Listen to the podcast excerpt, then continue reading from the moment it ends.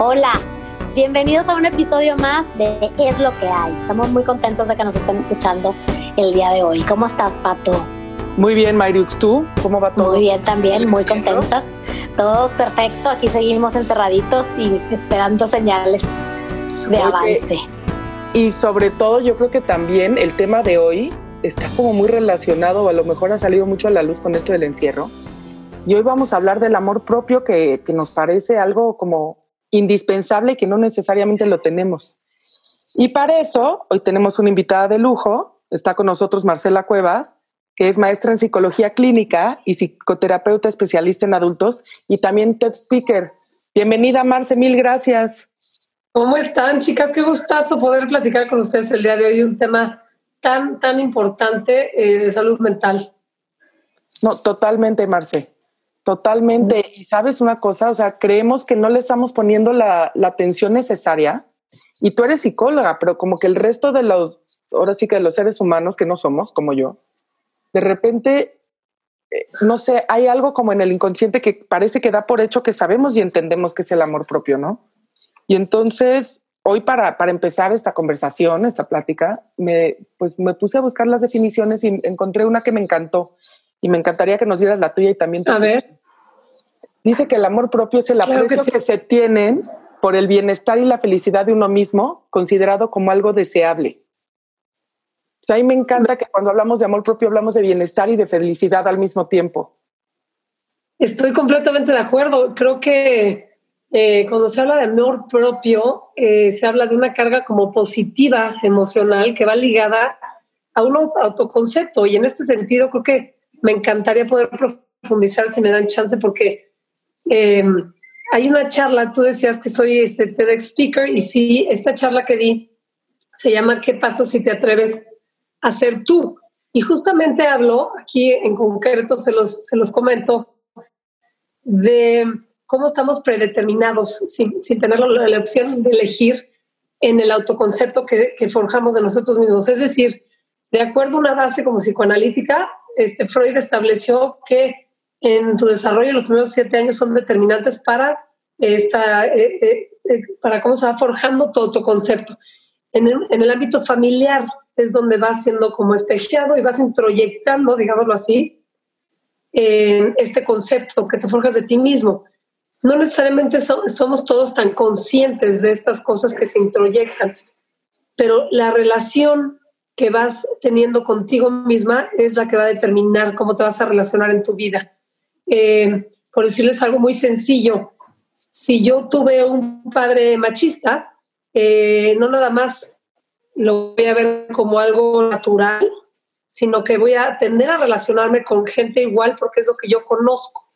Eh, y, y, se repiten este tipo de patrones, ¿no? Busco esto que yo conozco y desde ahí me relaciono, desde una parte como sumisa, ¿no? O sea, el macho es como alguien que ejerce una autoridad sobre, sobre la mujer, que no toma en cuenta su opinión y todo. Entonces, el tipo de relaciones que yo voy a tener en mi vida van a ser mucho desde esta postura eh, pues de sumisión, que es característica de, pues de una relación como machista, ¿no? O sea, una postura de la mujer ante una relación machista, ¿sí me explico? Sí, no, perfecto. Sí, sí, sí. Pero hay, o sea, lo que me dices me, asusta un poco y quiero que como psicóloga nos expliques qué, qué podemos hacer, porque si se forjan los primeros siete años, o sea, pareciera que ya es destino, ya sabes.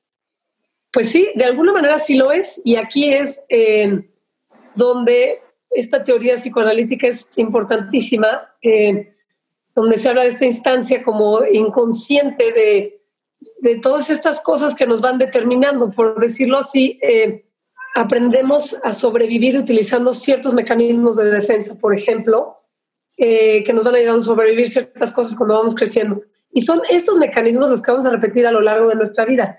Ahora, de pronto llega un momento en la vida adulta donde no entendemos por qué ciertas cosas te afligen, te hacen sentir mal o, o no entiendes por qué te causan, que te generan cierta ansiedad. Y esto es porque pues están en un nivel inconsciente. Entonces, lo que puedes hacer trabajándolo una psicoterapia es traer a la conciencia estas cosas que te permiten verte, entenderte, escucharte. O sea, el trabajo terapéutico básicamente lo que hace es reflejarte y regresarte, devolverte, te da una devolución de quién eres tú y te da la oportunidad en este contexto que es para ti, es un tiempo tuyo, de escucharte y de verte.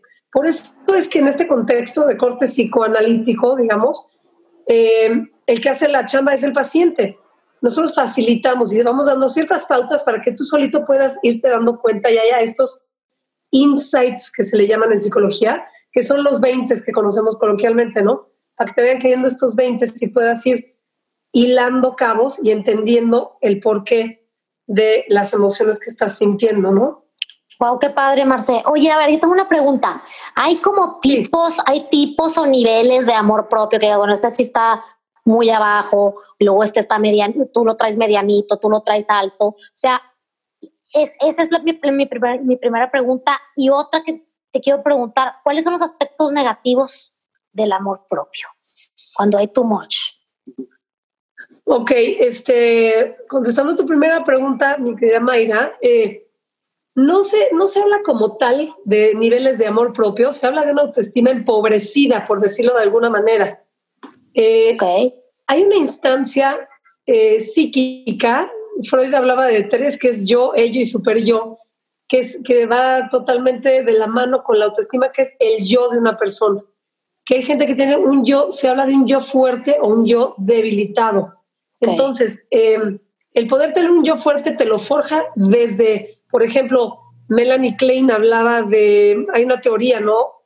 De, es compleja, ¿no? Pero es como desde la mirada de la madre, ¿no? Cuando vamos creciendo, va a ser determinante en poder tener un eh, aspecto bondadoso en la introyección de, de, quién eres tú. Eh, que va, va, formando el aspecto de quién eres tú, ¿no? O sea, desde la mirada de la madre, desde ahí.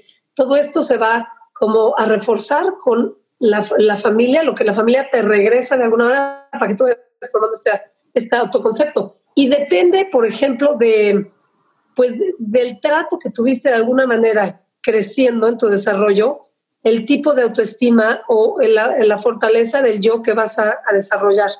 ¿Me explico más o menos? Sí, sí, sí.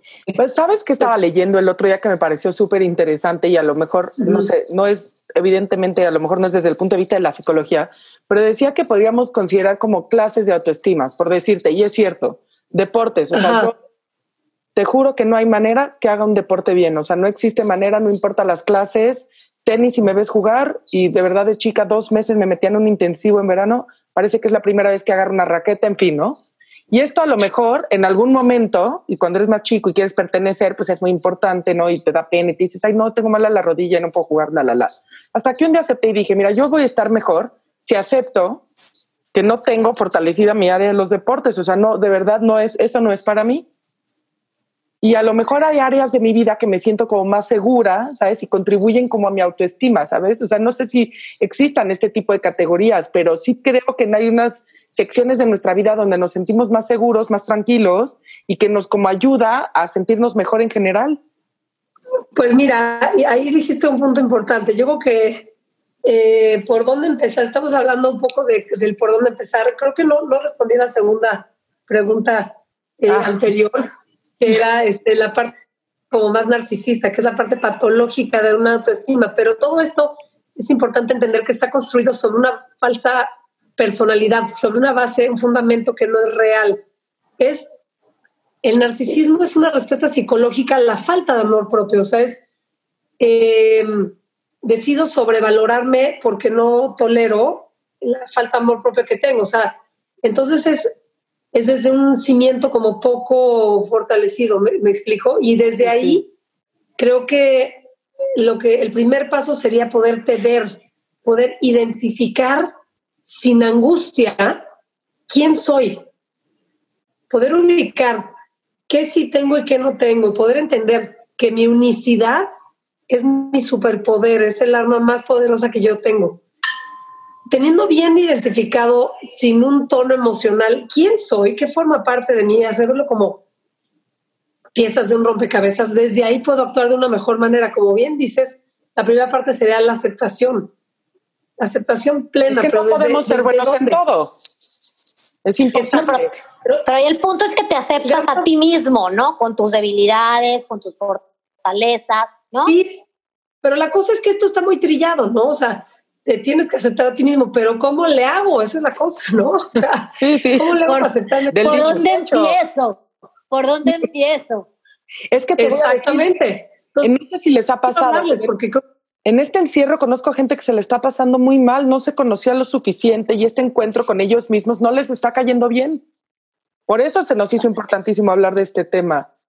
Si estoy encerrado, a lo mejor es la oportunidad de conocerme, como dices tú, Marci, por eso te, te necesitamos aquí que nos expliques que, con qué herramientas contamos para, para empezar a... vernos y reconocernos y querernos. Te voy a justamente eh, este parar la vida de golpe, lo que, lo que nos ha llevado es un encontronazo con nosotros mismos, ¿no? Y con, y con nuestras relaciones de nuestro núcleo primario, que son este, pues, la familia, ¿no? La gente más cercana, en el mejor de los casos y en el peor, pues aunque sea con uno mismo, cuando, cuando vive uno solo. Pero justamente el freno pretende poder encontrar uno, un espacio de silencio para poder escucharte, verte, sentirte.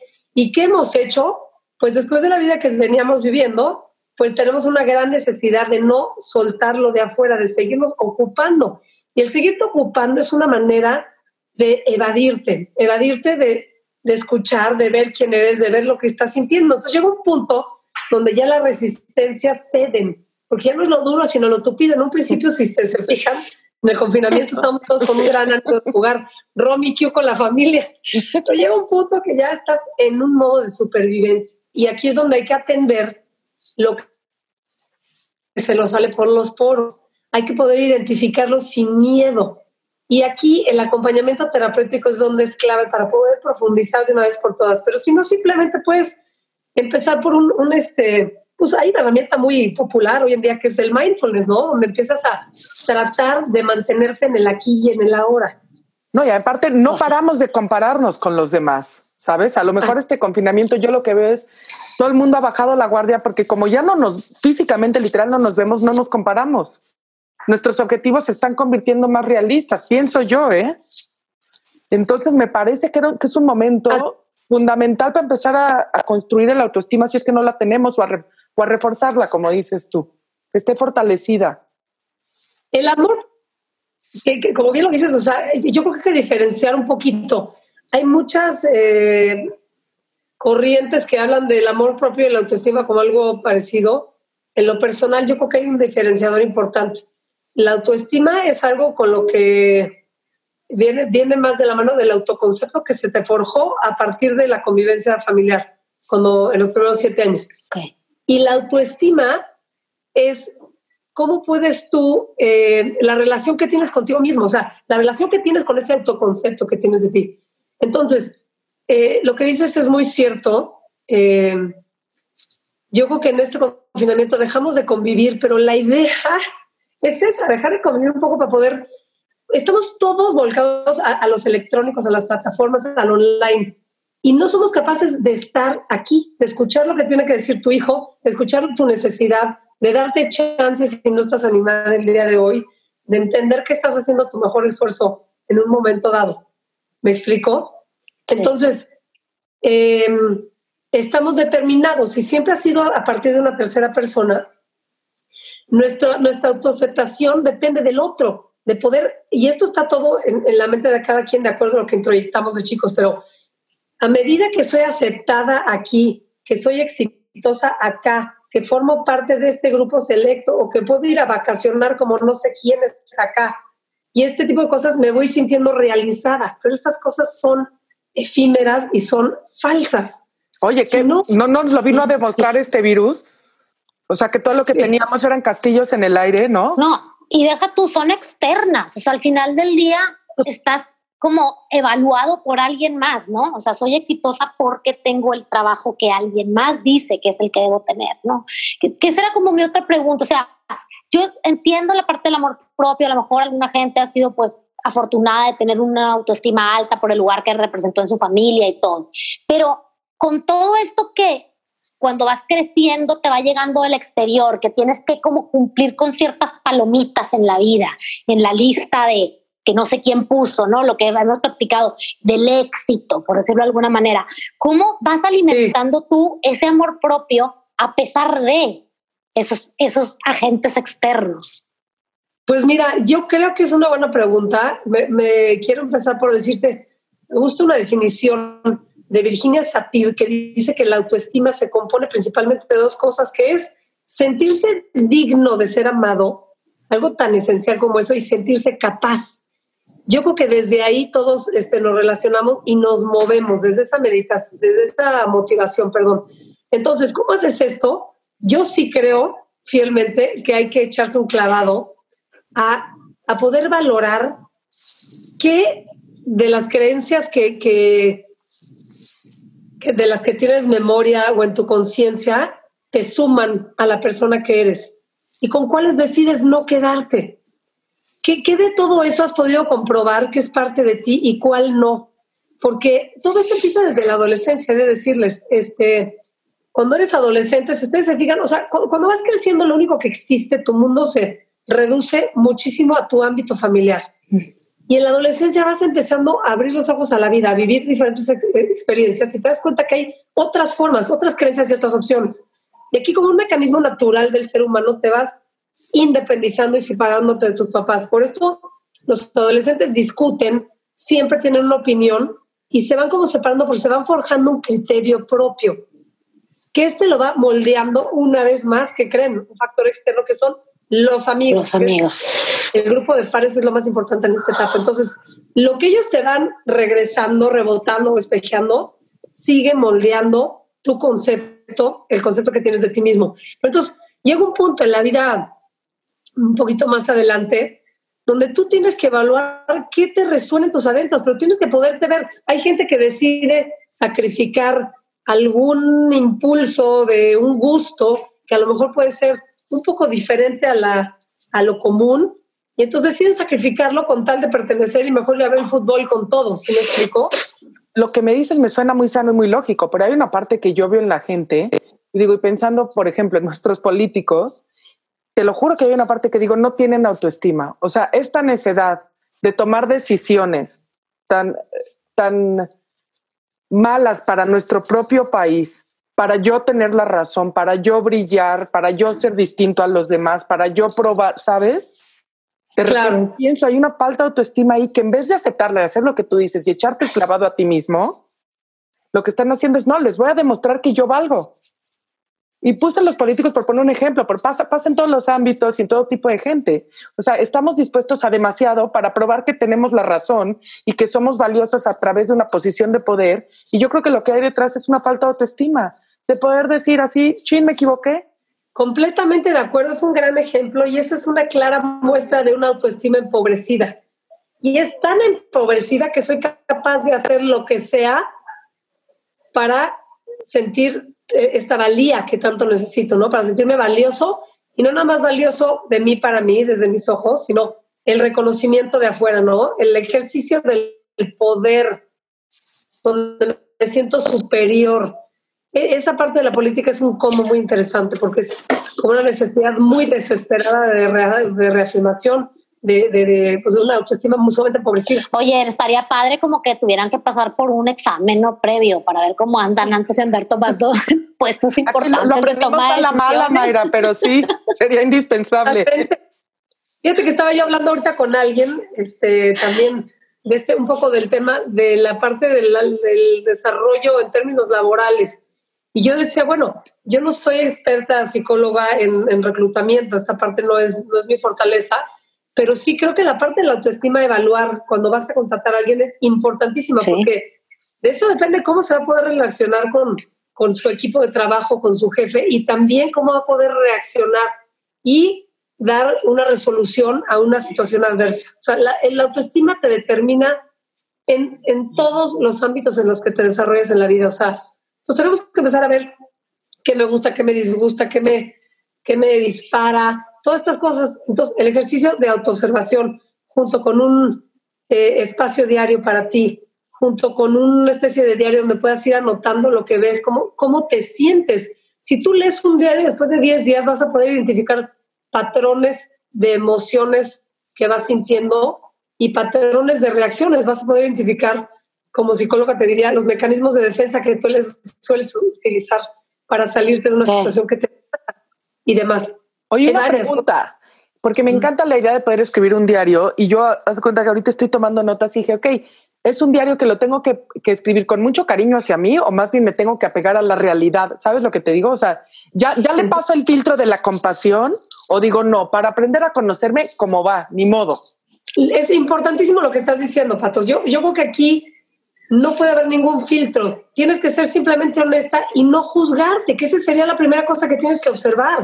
Si tú estás escribiendo un diario con algún, este, con alguna tela de juicio, por decirlo coloquialmente, pues entonces uno de tus patrones es juzgarte, juzgar tus sentimientos.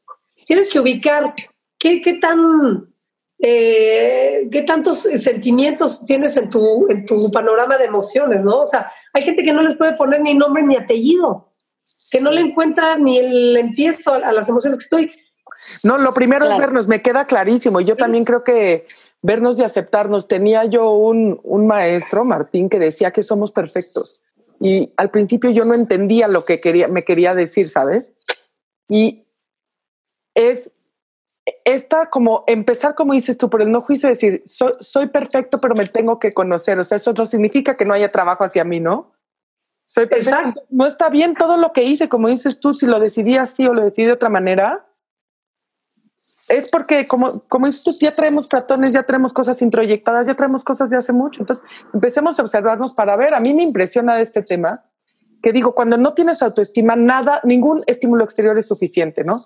Y les cuento, no estaba leyendo Victoria Beckham, ¿no? Spice Girl, diseñadora, casada con David Beckham. Podríamos pensar como una de las mujeres más exitosas del mundo y sus fans definitivamente lo piensan, ¿no? Y ella dice, yo daba un concierto, éramos cinco y pensaba que venían a ver las otras cuatro. Me piden una foto con mi esposo y en vez de yo pensar que somos la pareja más guapa de todo Inglaterra, pensaba que quieren una foto con David, no conmigo, ¿no? Dijo, hasta en el momento que entendí, me observé que no me quería, me empecé a querer y a darme cuenta que, que tengo valor, que si somos un grupo de cinco, mi 20% es importante y si soy una pareja, mi mitad es importante. Entonces de repente digo, no hay nada que sustituya el amor propio. Si no lo tienes, todo lo que busques en desde en atención hasta en, hasta en alcohol y drogas, hasta en patrones destructivos, ¿no? Lastimarte o hacerle bullying a alguien más, lo que sea, nunca va a ser suficiente porque estás buscando afuera lo que no te diste adentro. Algo, algo que dijiste sumamente interesante. Yo creo que el marco de referencia desde donde nos juzgamos, una vez más, si se, si se dan cuenta en el, en el diálogo de las personas, oyendo lo que dices de, de cómo se ve Victoria Beckham a sí misma, sigue siendo una tercera persona, sigue siendo algo exterior. Si yo empiezo a verme, puedo cambiar ese marco referencial. ¿Y saben cuál es ese marco referencial? ¿Dónde me siento cómoda? ¿Qué me resuena mis adentros? Empiezo a ser fiel a mí misma como nunca. Y eso te va a llegar, te va a llevar a un punto donde vas a estar tan cómoda en tus zapatos que no ser nada amenazante en tu vida. Porque estás haciendo justamente dar un paso tras otro sobre lo que a ti te hace, te resuena y te hace sentir cómoda y en paz.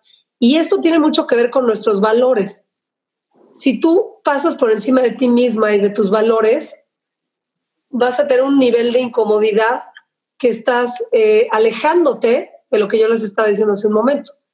Por eso el ser fiel a ti misma y a tus valores y principios va a ser muy importante para cuidar celosamente esta posición de comodidad. Creo que la incomodidad sería el foco rojo más importante a tener consciente y para correr hacia el otro lado. Si estás haciendo algo, decidiendo algo impulsivamente que está comodidad, pues por ahí no va. Tienes que, escuchar qué es lo que te hace sentir a ti bien para ir por ahí y poder convertir tu marco referencial en vez de uno externo o de tus papás o de la sociedad o de la gente con la que trabajas en el tuyo propio. Ir generando este mundo creado por ti mismo donde te sientes muy bien. Y también hay una es que de todo lo que dijiste, para mí esto ha sido lo más padre. Tenemos internamente el semáforo que nos indica y nunca lo había pensado así. Me siento incómoda. No me late. Es una señal. No me late esto. No, no es para mí. No es para mí. Y me retiro. Y ahorita estamos hablando entre adultos, pero yo eso lo implemento con mis hijos porque ¿qué? es una semilla importantísima que tienes que sembrar desde chicos, que aprendan a, a ser completamente fieles a lo que su, su, cuerpo, su alma, su corazón, sus emociones les están dictando. Es, eso es aprender a verte, a escucharte y a, a ser asertivo haciéndote caso, ¿no? Esta me parece la mejor herramienta. Pero también a mí me surge como otra duda. A ver, también a veces, híjole, lo que, lo que, lo que siento que debo de hacer no necesariamente es eh, lo adecuado, por decirte una venganza, ¿no? Cuando actúas así de que algo te pasa que en verdad a mí se me calientan las orejas y, y, esa reacción, sé que, que sé que la emoción hay que controlarla, pero a veces lo que te indicas a ti misma requiere de un tiempo de estudio, ¿no? No, no debes actuar luego, luego. Te voy a decir algo, conforme te vas observando, tú puedes, llega un punto que no llegas ni a esas circunstancias, porque tú te vas conociendo y vas viendo qué te dispara la desesperación, la inseguridad o, la impulsividad en determinado momento. Y tú tienes que escucharte hasta ahí, o sea, no siempre vamos a ser asertivos. A medida que te vayas conociendo vas a ser cada vez más y más asertivo. Y dime algo para que ya casi estamos terminando, pero entonces, ¿cuáles son o sea, me gustaría como entender claramente las ventajas de contar con una autoestima fortalecida y un amor propio y las desventajas, o sea, las desventajas de no tenerlo. ¿Por qué es tan relevante? Las ventajas son todas, son todas. La salud mental está determinada por esta parte, por el amor propio que tienes. O sea, la, tu capacidad de relacionarte, de establecer relaciones sanas y profundas, radica en la relación que tienes contigo misma. Es decir, cuando tú entiendes, o sea, para dejar de juzgar al prójimo y tener un poco más de compasión a ti, cuando tú entiendes que cada quien hace lo mejor que puede en un momento dado, te juro que te cambia la vida porque puedes ver al otro con otra perspectiva, con un poquito de compasión, con un poquito más de empatía. Y si lo aplicas a ti mismo, bueno, enormemente. Entonces, el poder relacionarte sanamente con, contigo, el tener amor propio, implica tener un nivel de aceptación absoluto de ti mismo y eso, y eso no es fácil, eso hay que trabajarlo de una forma un poquito más formal desde mi punto de vista. Em, y yo creo que eso es lo que va a determinar el que puedas tener pues unas relaciones sanas en tu vida, que esto lo puedes aplicar al trabajo, a las relaciones personales, familiares, sociales y demás. Tratando de ser muy concreta porque está difícil. Sí, y bueno, digo, hay un punto también importante que creo que sí que pasa si ahorita alguien está escuchando el podcast y te das cuenta que hay muchas áreas de oportunidad, que con este confinamiento te estás encontrando con tu peor yo, que esos fantasmas internos no, no están estando tan padres. Eh, platicamos eso, cómo empezamos por mindfulness, pero creo que también es importante decir que hay que buscar ayuda, ¿no? Así es. Así es, y esto que dices, mi reina, es importantísimo. Te voy a decir por qué. Somos una especie que no somos capaces de tolerar la incomodidad. Y por eso mismo no podemos estar ni quietos ni en silencio. Por eso genera este nivel de ansiedad el confinamiento, porque te obliga a estar un poquito más quieto y el estar más quieto genera como un encontronazo contigo mismo y escucharte un poquito más. Y esta parte Em, de tolerar la incomodidad. Les, voy a dar un ejemplo de, un, un, nivel de ansiedad extremo. Lo que sucede con un panic attack, que se conoce comúnmente, es que llega un momento de ansiedad extrema sin un motivo consciente, aparente, ¿no? Y entonces sientes que te vas a morir, que te vas a lo que hay, dos, hay dos cosas que sientes principalmente, o que te vas a volver loco o te vas a morir, que algo te va a pasar. Si tú te despegas como desde un dron, es más fácil que lo veas. Si tú dejas estar esa emoción, si tú toleras tantito esa incomodidad, es mucho más fácil que pase. Dices, ok, observo, me estoy sintiendo sumamente nerviosa, me estoy sintiendo sumamente asustada, lo dejo estar, dejo estar la emoción y llega un momento que pasa. Entonces, tolerar la incomodidad y poder reconocer lo que estoy sintiendo, no aceptarlo, con que empiecen por reconocerlo, y lo dejas estar, pasa más rápido de lo que se imaginan. Si yo en un ataque de ansiedad empiezo, no, respira, no va a pasar nada, estoy bien, estoy bien, lo que estoy haciendo es resistiendo, resistiendo, resistiendo la emoción. Si yo la acepto y la dejo estar, fluye con más facilidad, pasa. No sé si estoy siendo clara. Sí, no, sí, sí, no. No, sí, padrísima, decir wow, exactamente. Me encanta, Marce, de verdad, un millón de gracias. Sé que el tema da para muchísimo, ¿no? No por sí. una carrera y una maestría, no lo podemos resumir en media hora. Pero creo que, creo que nos dejaste con herramientas claves y fundamentales. Creo que las consecuencias de no tener la autoestima fortalecida son graves, ¿no? Y pueden ir desde la depresión, que sabemos que tiene salidas espantosas, ¿no? Como es que llega a ser el suicidio, son adicciones, es desde insomnio, hipertensión, ¿no? O sea, de trastornos alimenticios, en fin, patrones que no merecemos, como dices tú, que no nos hacen sentir cómodos. Y, y, nos dejaste pensando muchas cosas, pues sobre todo con herramientas, ¿no? O sea, las ventajas creo que lo dijiste tú de querernos mucho son infinitas. Este, tenemos que partir de la base y reconocer que todos hacemos lo mejor que podemos con lo que hay. Literal, por, por eso así se llama este podcast, es lo que hay. Eh, necesitamos ayuda profesional ahorita oyéndote y fíjate que yo antes de entrar no era, digo, tampoco era tan naif para pensar que el amor propio lo podías construir, pero, pero me quedó como clarísimo la necesidad de que alguien que sepa, ya haya estudiado el tema, te ayude y te guíe, como dijiste tú. Nosotros habilitamos que el paciente le caigan los 20 a él, pero sí necesitamos que alguien nos eche la mano, porque no, no sabemos. nuestros días tienen 24 horas y no estamos llenos de este conocimiento. Y, y sobre todo Pato, e, esto de ser felices, yo creo que hay momentos de felicidad. Yo no creo en la felicidad total, pero sí creo que la definición para mí de la felicidad en la vida adulta es la paz. El ser capaz de preservar esta paz es todo en esta vida. Y si, y si vamos a enfocarnos a los padres de familia en esto que estás diciendo, Pato, todo lo que acabas de decir, de cómo influye tu autoconcepto y tu amor propio en las relaciones con los demás, híjole, cuando eres padre de familia y les encargo la diferencia que pueden hacer en sus vidas. No, no, no. No, la tarea más difícil del mundo, la tarea más difícil del mundo, educar, educar pues chamacos. Me, encantó el tema, de verdad. Te felicito por toda esta información que tienes y que nos compartes el día de hoy. Realmente creo que ahorita estamos en un momento importantísimo para dedicarnos a nosotros. Como tú dices, un momento, ese diario, o sea, todos los días dedicarnos un tiempo para nosotros y no sabes cómo me quedo con esta parte del dron que ve las emociones desde afuera. Me encantó, me encantó porque cuando lo visualizas así, lo puedes hacer. Así es. Me, da muchísimo gusto, de verdad. Podríamos platicar, creo que muchísimo. Me encanta poder platicar todo esto con ustedes. Este, y ojalá y podamos aportar pues, herramientas a todo el mundo. Sí, de verdad, por favor, no se pierdan no se pierdan, hablando de todo lo que acabamos de hablar, este TED Talk de verdad dura 15 minutos y, y, es, los llevo de la mano de cómo se, de cómo se va dando todo esto y cómo podemos, este, dando herramientas también concretas ahí de cómo salir de esto, cómo ir construyendo esta parte de poderte ver y, y reconocer y aceptar y, y, encontrar todas las fuentes de satisfacción que necesitas dentro de ti, porque no es fácil, no es fácil, nadie nos enseña, ese es el problema. No, claro. Claro, totalmente.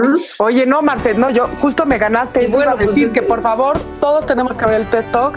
¿Qué pasa si te atreves a ser tú? Gracias por estar con, con nosotros y hablar de esto. A todos, de verdad, hay que querernos y apapacharnos mucho.